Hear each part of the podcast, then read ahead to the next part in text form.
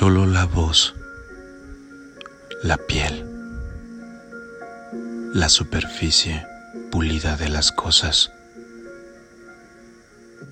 Basta. No quiere más la oreja que su cuenco resbalaría y la mano ya no alcanza a tocar más allá. Distraída, resbala, acariciando y lentamente sabe del contorno. Se retira saciada, sin advertir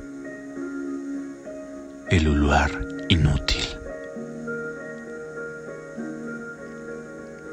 de la cautividad de las entrañas, ni el ímpetu del cuajo de la sangre, que embiste la compuerta del borbotón,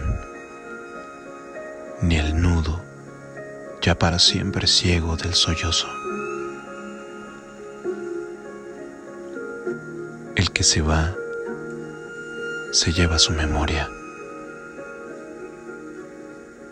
su modo de ser río, de ser aire, de ser adiós y nunca. Hasta que un día otro lo para, lo detiene y lo reduce a voz, a piel a superficie,